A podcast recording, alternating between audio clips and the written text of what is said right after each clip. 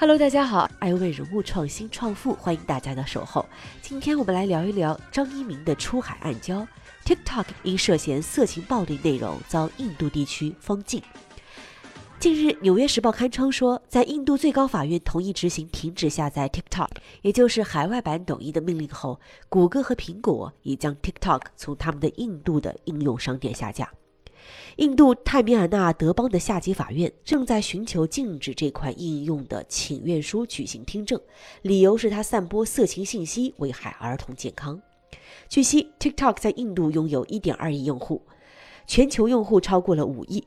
但由于并没有有效禁止用户发布不当内容，且促使儿童和陌生人分享信息过多，TikTok 受到了包括美国在内的各国政府日益严厉的审查。举行 TikTok 听证的印度法院本月签发了一项法令，详细阐述了请愿者的要求，称 TikTok 充斥着色情内容，将年轻人暴露于性侵者的风险之中。在印度由两名法官组成的专门小组应用的下载的禁令中写道。政府负有阻止这类应用的社会责任。随后，TikTok 发表声明称：“我们对印度的司法系统和相关的管理社交媒体平台的信息技术规则抱有信心。TikTok 会继续加强技术手段和内容审核流程，来改善印度用户的体验。”至今，TikTok 印度已经删除了超过六百万条违反用户协议和社区准则的违规视频。TikTok 在印度雇佣了近五百多人，后续还会继续扩大团队规模，更好地服务当地用户。艾文注意到，两个月前，美国联邦贸易委员会向 TikTok 征收了的罚金，用来解决该公司非法收集儿童信息的指控。这一罚款金额也创下了美国儿童隐私案件最大民事罚款记录。遭到指控的原因是，TikTok 在未征得父母同意的情况下，从十三岁以下儿童手中收集和分享姓名和照片等个人信息。在部分家长要求删除视频和其他数据时，还遭到了 TikTok 的拒绝。去年七月，TikTok 曾一度被印尼政府封禁。印尼通信部部长 Radiantara 曾经封闭时说，原因在于该平台上存在大量不良的影响内容，很多内容是消极的、不雅的，对孩子们的健康而言非常的不合适。随后，抖音宣布其 TikTok 已经在印尼全面恢复服务，当地用户可正常访问。记得一年前，TikTok 的母公司字节跳动创始人张一鸣在回答清华教授钱颖怡关于全球监管的提问时，曾经说道：“我觉得这是整个科技行业都必须重视的问题。科技让杠杆变大，让规模变大，科技平台慢慢变成了一个基础设施，像运营商电力一样。平台的企业应该主动提高透明化的程度，主动去沟通监管，主动向公众说明，这是平台化的公司的必修课。”作为中国新经济企业出海的头部玩家，TikTok 在 iOS 和安卓的下载量已经突破了十亿，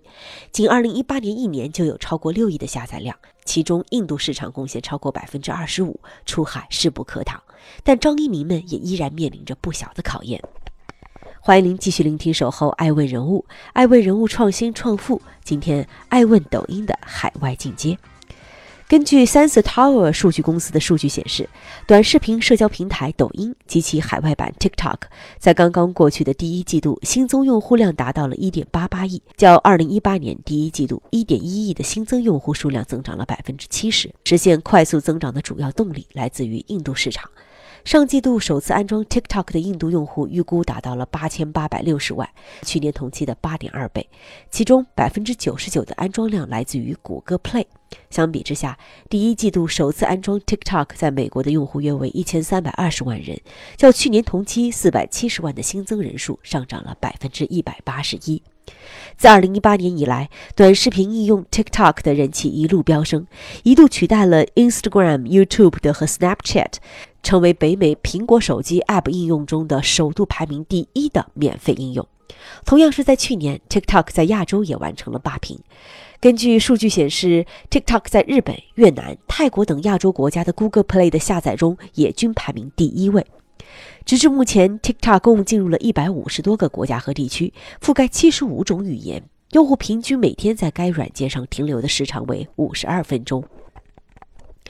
尽管字节跳动从2015年开始就进行全球化布局，，2016年曾投资印度最大的新闻聚合平台 Daily Hunt，但抖音在海外的真正发力还是从2017年开始的。2017年8月，抖音宣布出海。同年十一月，字节跳动收购了北美短视频社交平台 Musical.ly。随后，抖音海外版在日本、泰国、越南、印尼、印度、德国等国家一一落地。二零一八年三月，张一鸣提出了字节跳动未来三年的主要目标，其中之一就是实现全球化，力争超过百分之五十的用户来自于海外。张一鸣说：“我们的策略是做全球化的产品，本地化的内容。很多公司在做国际化，但做到最后就是成立一个国际部罢了，是针对当地市场开发新的产品。而字节跳动则是把愿景定义成全球创作和交流平台，希望是构建一个统一的平台。”在日本的电视台 NTV 曾经有一档节目，用十五分钟来专门展示抖音的玩法和它流行的原因。在美国，TikTok 的用户把它视作是最稀有的互联网生物。年轻人们说，这是一个人们可以放下防卫，与朋友们一起肆无忌惮的搞怪游戏，分享人类创造力的应用。最能说明 TikTok 海外影响力的，或许是来自于 Facebook 脸书对它的狙击。在二零一八年年底，Facebook 曾上线了一款短视频分享应用软件 Lasso。Lasso 借用了 TikTok 许多的核心功能，试图抢夺核心用户。但数据显示，Lasso 的下载量在美国照片和视频应用中仅仅排列在百名开外。坚守着铁王座，张一鸣为此付出的代价也是巨大的。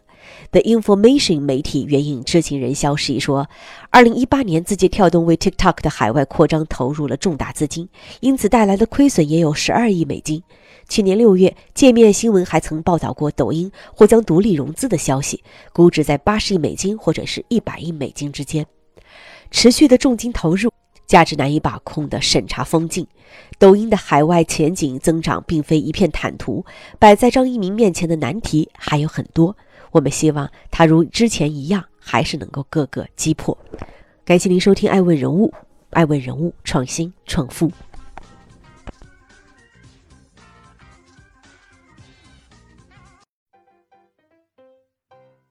爱问是我们看商业世界最真实的眼睛，记录时代人物，传播创新精神，探索创富法则。